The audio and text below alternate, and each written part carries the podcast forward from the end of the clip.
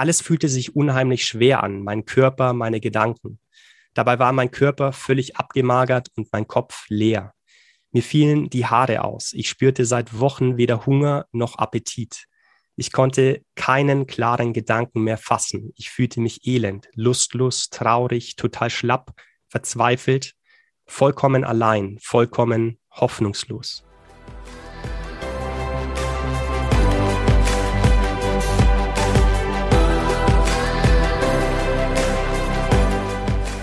Ja, willkommen zum Athletengeflüster-Podcast. Schön, dass ihr heute wieder mit dabei seid und ihr hört es vielleicht ein bisschen an meiner Stimme. Ich bin leicht angeschlagen. Das soll das Ganze aber heute nicht schmälern, denn ich habe einen ganz besonderen Gast hier bei mir im Podcast. Eine sportliche Legende, eine lebende Legende, wie ich ihn bezeichne, denn er hat als erster deutscher Sportler alle vier Springen der Fischanzenturnier gewonnen. 2002 war das. Er ist Weltmeister und Olympiasieger. Und spätestens jetzt wissen wahrscheinlich die allermeisten, wer das sein wird. Er hat aber auch die Schattenseiten des Spitzensports erlebt und was dazu geführt hat, dass er einen schweren Burnout erlitten hat, was zur Beendigung seiner sportlichen Karriere auch geführt hat. Und äh, heute ist er Unternehmer. Er ist Testimonial und auch Unternehmensberater für körperliche Balance und Gesundheit, hat sein eigenes Unternehmen gegründet. Darüber hinaus noch ganz viel mehr und darüber wollen wir heute sprechen. Lieber Sven, Hannawald, schön, dass du mit dabei bist. Hallo, ich freue mich sehr. Genau, Sven, ich habe es ja angesprochen. Wir wollen heute über ein paar Dinge sprechen, natürlich auch über deinen damaligen Burnout, über deine Depressionen, wie du es wieder geschafft hast, da rauszukommen. Aber gerne möchte ich auch hier wieder mit der Frage beginnen, was dürfen die Zuhörer, die Zuhörerinnen über Sven Hannawald wissen, dass Sven Hannawald das Gefühl hat, sie wissen wirklich, wer Sven Hannawald ist. Oh, das ist ja eine Frage, die habe ich ja, glaube ich, so noch nie bekommen. Wie die und, allermeisten. Ich kann ja, beruhigen. Und, ähm, aber ich glaube, was dürfen Sie wissen? Ich glaube, Sie wissen eigentlich schon alles, weil ich extrem offen mit allem umgehe. Das ähm, Sportliche hat ja, haben ja äh, viele mitbekommen. Ja. Das äh, Gesundheitliche, was danach war, die zweite Seite, die gehört dann einfach auch aus mein, meiner Sicht im Nachhinein dann ja ganz normal dazu.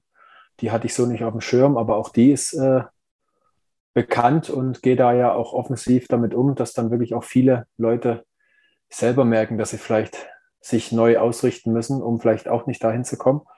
Und deswegen glaube ich, gibt es wenig, was nicht bekannt ist. Wenig, was nicht bekannt ist. Das werden wir noch herausfinden, Sven. Da, da, davon bin ich überzeugt. Ja, lass uns äh, gerne mal bei deiner sportlichen Karriere einsteigen. Ich habe es äh, im Intro kurz erwähnt. Äh, du bist der einzige Sportler, der es geschafft hat, die vier Springen bei der Fischanzentournee äh, ja, zu gewinnen. Manchen Sportler träumt natürlich auch davon, so viele Titel, internationale Titel wie du gewinnen zu können. Kannst du uns mal beschreiben, was da so einem Sportler vorgeht, wenn er Weltmeister wird, wenn er Fischanzenturniersieger wird?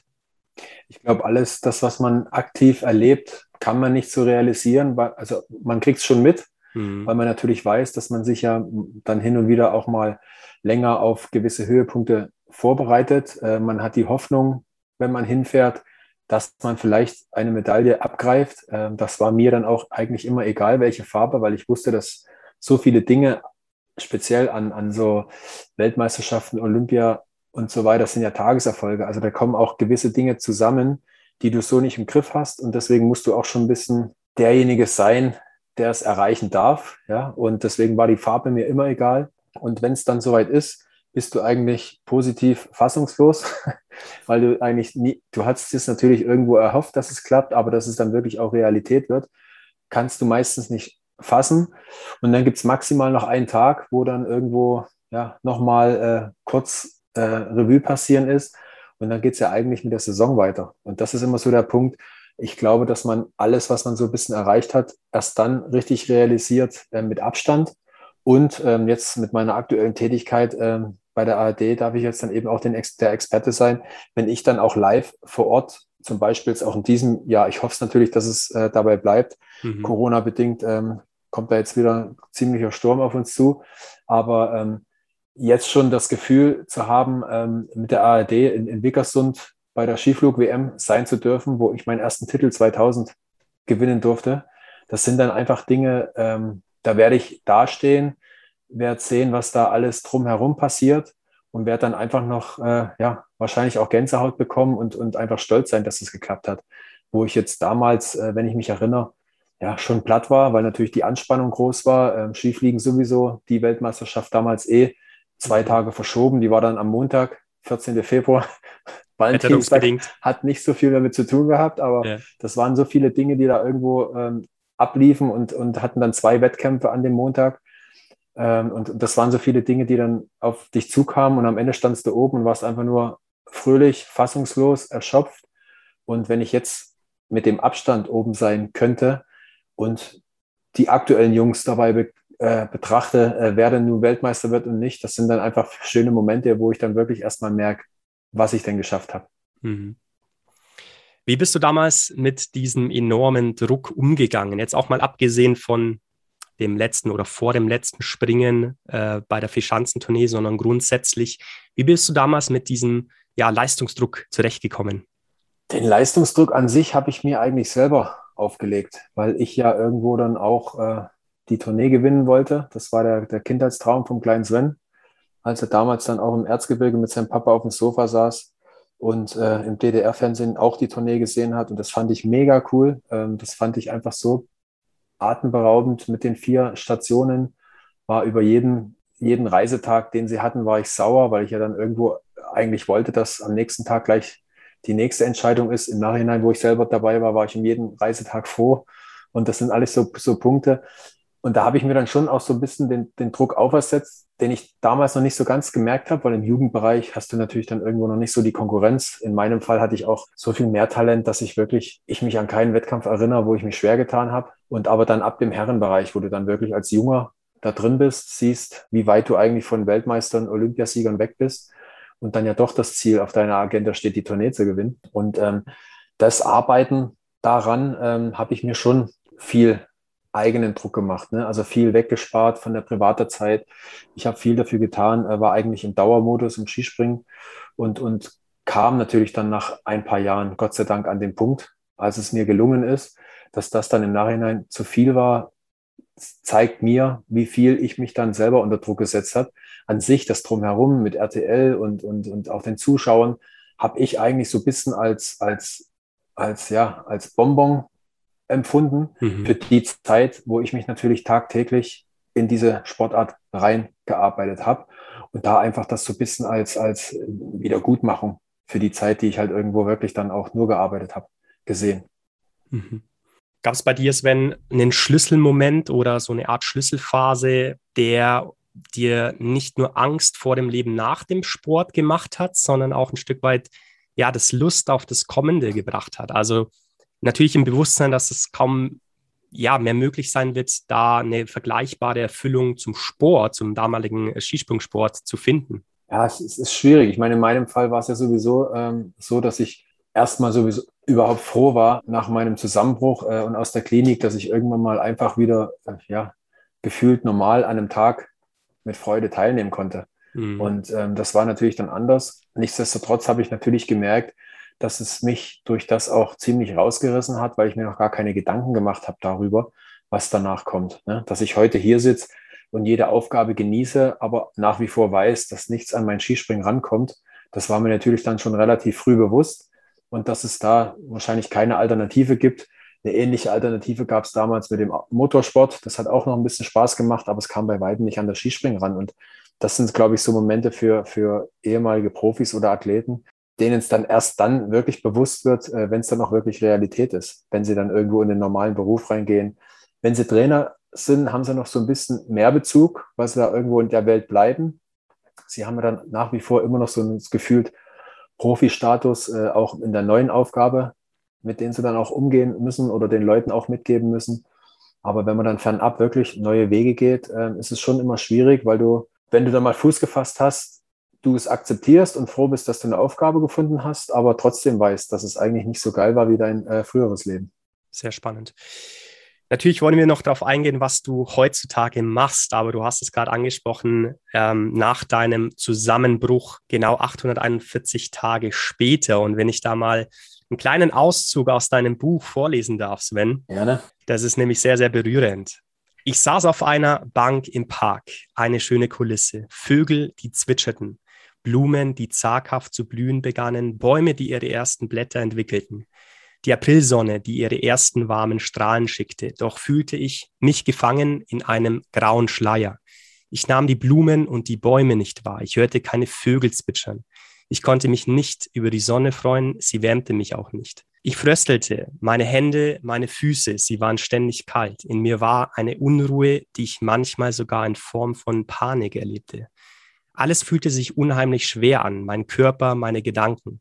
Dabei war mein Körper völlig abgemagert und mein Kopf leer. Mir fielen die Haare aus. Ich spürte seit Wochen weder Hunger noch Appetit.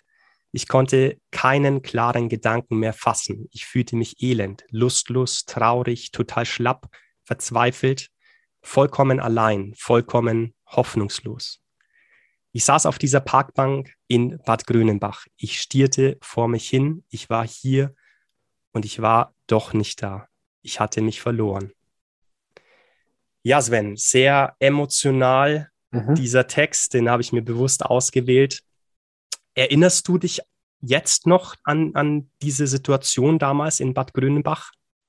Also auf jeden Fall, ähm, aber nicht mehr so tief, äh, dass ich dann auch die, die komplette Unruhe und die, die, die Schlappheit noch mhm. nachempfinden kann. Ich weiß, dass ich da saß und einfach nur gestiert habe und äh, gewisse Dinge natürlich gesehen habe, aber irgendwie nicht so wahrnehmen konnte, äh, wie wenn ich heute rausgehe und dann schon sehe, wie, wie schön das Sonnenlicht ist, äh, wie sie wärmt, also die ganzen, die ganzen äh, Sensoren von mir funktionieren wieder und die waren damals wirklich einfach nur taub, weil ich es natürlich über Jahre dann schon auch extrem übertreib, übertrieben habe oder auch übertreiben musste, um das zu erreichen, was einfach äh, mein Kindheitstraum war.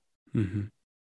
Nimm uns gerne nochmal mit in diese Situation, beziehungsweise auch, wie bist du da rausgekommen? Also ähm, was ja auch zu lesen ist. Du warst dann äh, gleich sofort, wurdest du in die Klinik eingeliefert. Wie, wie hast du diese Wochen, diese Monate, vielleicht sogar das Jahr dort erleben dürfen? Also zur Vorgeschichte noch, dass ich schon irgendwie irgendwann mal gemerkt habe, dass äh, mein, mein, mein mehr Arbeiten war ja eigentlich das, das Kuriose, dass wenn man mehr arbeitet, äh, es ja dann auch erfolgreicher wird. Also war ja die Gleichung positiv verstrickt und verknüpft. Und ähm, die körperlichen Themen kamen ja dann eben, und das ist das Schwierige, erst schleichend, nachträglich. Somit habe ich es eigentlich gar nicht damit verbunden, dass ich mehr gearbeitet habe, sondern ich habe es damit verbunden, dass ich irgendwas aufgeschnappt habe, äh, keine Ahnung, altersbedingt oder was weiß ich, wo ich jetzt nicht auf dem Schirm habe und wo ich dann mal zum Arzt gehen muss, um äh, dann einfach es kontrollieren zu lassen. Und habe dann aber relativ schnell gemerkt, dass ich beim ersten Arzt war, der anhand vom Befund gesagt hat, sieht man den Profisportler alles tipptopp war das schon mal nicht. Äh, und dann beim nächsten wieder das Gleiche und so weiter und so fort. Und so hat sich die, die Zeit über anderthalb Jahre gezogen, bis ich eigentlich zum richtigen Arzt kam, der eigentlich nur noch der letzte war, der offen war. Und, und zwar für die äh, Arzt für Psychosomatik. Und währenddessen ich natürlich dann von Arzt zu Arzt gerannt bin, hab, konnte ich mir ja aber nicht erlauben, mein Pensum runterzuschrauben, weil, äh, wenn ich das gemacht hätte, hätte ich ja direkt den Abstand wieder zur, Leist zur Weltspitze gesehen und somit wäre ich auch gar nicht mehr aufgestanden, weil entweder ich kämpfe um die vordersten Plätze und habe auch die Möglichkeiten oder eben nicht. Und deswegen bin ich währenddessen auch äh, einfach im gleichen Programm geblieben und somit äh, hat der Körper natürlich weiter über anderthalb Jahre das Gleiche durchmachen müssen. Und am Ende des Tages ist natürlich die, das Ergebnis das, was es dann war. Das ist völlig normal und nachvollziehbar. Nur äh, in der heutigen Zeit hat man schon mehr darüber gelesen man, man kann sich mehr darüber informieren und zur damaligen Zeit ähm, alles, was äh, in Richtung Kopf oder psych, psychisch ging, ähm, war Mentaltrainer und da, da ging es nur allein bei ihm darum, äh, es wegzubekommen, ähm, dass man nicht immer nur der Trainingsweltmeister ist, sondern dass mhm. man es auch in den Wettkampf reinbekommt, wenn es einfach darum geht, wenn man funktionieren muss. Das war das, wo es dann hieß Mentalcoach. So, und mehr gab es nicht. So, und, und, und in meinem Fall dann Klar, ähm, kennt man das nicht. Ich habe mich um alles gekümmert, auch ernährungstechnisch. Klar, sind wir am, an der Grenze des Leistungspensums oder an der, an der Leistungsgrenze vom Körper her. Aber am Ende ist es ja trotzdem Leistungssport. Auch das habe ich erfahren, dass wenn man da drunter ist, dass man da natürlich nicht mehr funktioniert und somit geht man wieder ein Stück hoch, obwohl es für den Laien natürlich trotzdem viel zu wenig ist. Aber als Skispringer ist das nun mal so. Das ist die ganz normale Welt. Und so habe ich dann eben weitergemacht mit dem vollen Pensum, um nicht den Anschluss zu verlieren. Gleichzeitig hatte ich ja aber das in Anführungszeichen gute Gewissen mir gegenüber, dass ich mich ja um die Arzttermine kümmere und dass ich da irgendwann mal irgendwann dahinter komme, warum ich mich so fühle, wie ich mich fühle. Und nach anderthalb Jahren, klar, äh, war das dann eben mit der Unruhe und mit der Müdigkeit so extrem, äh, dass ich ja auch eine Saison wieder früher aufgehört habe, was ich eigentlich vor meiner Supersaison auch schon gemacht habe. Mhm. Nur im Gegensatz zu damals ähm, hat, hat die Luft oder die, die, die, die Ruhe nicht funktioniert. Also ich bin ja dann auch schon in Urlaub und bin dann direkt in dem Urlaub bei der Ruhe völlig zusammengebrochen, wo man sieht, dass das der Unterschied war. Zwei Jahre, drei Jahre vorher war es so, dass mir die Ruhe so gut getan hat, dass ich mich gefühlt habe wie, wie Superman und mhm. äh, konnte da wirklich das Training volle durchziehen und habe gemerkt, dass der Körper es auch angenommen hat. Und dann war ich wirklich ein super Paket aufgestellt für die Saison damals, die bei mir so gut lief. Und mit dem, mit dem Wissen von damals und den Erfahrungen habe ich ja auch wieder aufgehört. Und dann war eben das Problem, dass äh, ich da nicht mehr zurückkam, dass dann wirklich das, äh, das, das Drehen des Hamsterrades von 300 durch den Urlaub auf Null gestoppt wurde und ich dann völlig aus der Bahn war und ähm, da gar nichts mehr ging, auch nur geheult habe und äh, so Ausweglosigkeit dann eben auch in mir hatte und dann halt eben mit der Klinik, aber trotzdem in dem Arztgespräch so eine Hoffnung hatte, ah, jetzt war ich endlich bei dem richtigen Arzt ob ich jetzt in die Klinik muss oder nicht, ist mir egal. Ich gehe dahin, dann lasse ich mir schnell helfen, in Anführungszeichen, dass ich so, so früh wie möglich wieder befreit Skispringen erleben kann und dann gucken wir mal, was wir noch so finden. Mhm. Und das war dann auch die, die Rückkehr dann 2006, war das? Oder hast, war das dann hab, der? Ne, ich habe eigentlich dann, ich bin ja 2004 im März dann direkt in die Klinik ja. für acht Wochen und habe dann ähm, also erstmal Skispringen natürlich erstmal komplett sein lassen. Ich wollte mhm. von Tuten und Blasen nichts mehr wissen. Ja. Und äh, es war ja auch das Gute in der Klinik, dass die ja der, der neutrale Rückzugspunkt ist. Da war ich nirgendwo oder noch nie in meinem Leben vorher. Und auch nur deswegen hat das funktioniert, dass ich mich resetten konnte. Wenn ich jetzt eine ambulante Therapie gemacht hätte, die hätte nicht funktioniert. In der Stunde hätte ich mich gut gefühlt mit der Therapeutin oder dem Therapeut. Aber sobald du dann auch zurückgehst in deine alte Welt, geht das Gedankenchaos wieder los. Und ich glaube nicht, dass das äh, dann wirklich auch funktioniert in meinem Stadium. Wenn du merkst, es fängt langsam an, dass irgendwas nicht stimmt, dann kann ambulant natürlich definitiv reichen, aber in meinem Stadium des Zusammenbruchs äh, definitiv nicht. Und, mhm. und somit ähm, habe ich mich ja dann in der Klinik schon mal wohlgefühlt, habe mich selber wiedergefunden, habe aber auch gemerkt, als ich dann aus der Klinik raus bin, ohne dass ich irgendwie über das Skispringen nachgedacht habe, dass nur allein das auch zu meinen Eltern gehen, mein Körper so verbunden hat mit der alten Welt und schon wieder so komische Signale gesendet hat. Wow. Der brauchte natürlich dann mit der Zeit einfach das Vertrauen, dass ich schon aufgewacht bin und dass jetzt erstmal gar nichts Richtung Skispringen geht und kommt. Und dann ging das nach einer Weile bei meinen Eltern. Gleiche Thema war äh, von meinen Eltern dann wieder in den, in den Schwarzwald in meine Wohnung. Genau wieder die gleichen Symptome, wo ich gemerkt habe, dass der Körper wieder unruhiger wird, weil er denkt, es geht wieder Richtung Skispringen. Aber auch da nach einer Zeit war er ruhiger.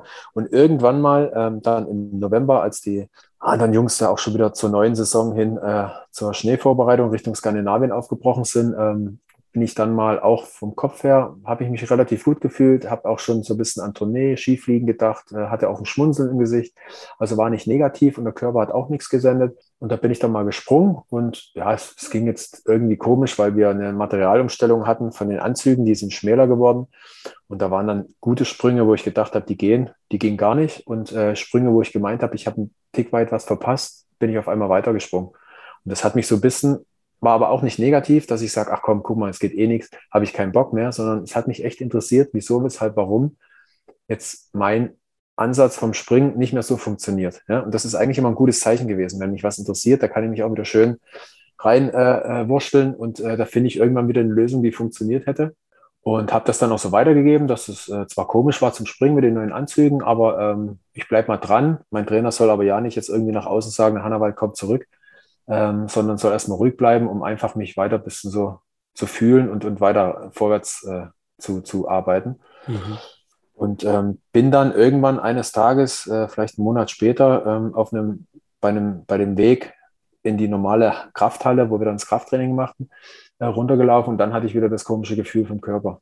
Das war eigentlich der Moment, wo ich leider dann auch einsehen musste, dass das Skispringen nichts mehr wird. Ja, das nichts war für mich ein schwerer Moment, ähm, weil ich natürlich bis dahin eigentlich schon froh war, dass wenn ich äh, Skispringen im Kopf hatte, schon wieder ein Lächeln im Gesicht war und, und ich endlich wieder dahin kommen könnte, wo ich mal war. Und dann aber einsehen zu müssen, ich brauche den Körper dazu und das mache ich, das tue ich ihm nie wieder an und dann aber einsehen zu müssen, dass es das war, war natürlich extrem schwierig. Und dann war ich natürlich an dem Punkt, was kommt danach. Ne? Das sind alles so Einflüsse, die natürlich auch noch negativ mit reinspielen. Aber mir war, mir war bewusst, egal wie Depri ich die nächsten Monate sein werde, weil ich äh, mit mir selber wahrscheinlich nichts anfangen weiß. Ich wusste aber, dass ich trotzdem den richtigen Weg gehe, weil mein Körper mir das klare Signal gegeben hat und ich auch ab dem Zeitpunkt der Klinik geschworen habe, dass ich jedes Signal des Körpers wieder wahrnehme mhm. und dem auch entgegen oder beziehungsweise nicht entgegengehe, aber es aufnehme und angehe. Das ist ein spannender Punkt, Sven, denn ich glaube, in einer solchen Phase ist es enorm schwer, wieder sich seiner selbst bewusst zu sein. Ne? Du hast mhm. es sehr schön beschrieben, du hast irgendwie nichts gespürt, du hattest kalte Hände, du hast die Sonne nicht wahrgenommen, das, das Zwitschern der Vögel etc. Wie hast du das für dich ja, erkennen können, dieses Selbstbewusstsein oder auch diese Selbstwirksamkeit wieder zu erlangen, dass du gesagt hast, okay, alles, was jetzt kommt, ich weiß, wie ich da rauskommen werde?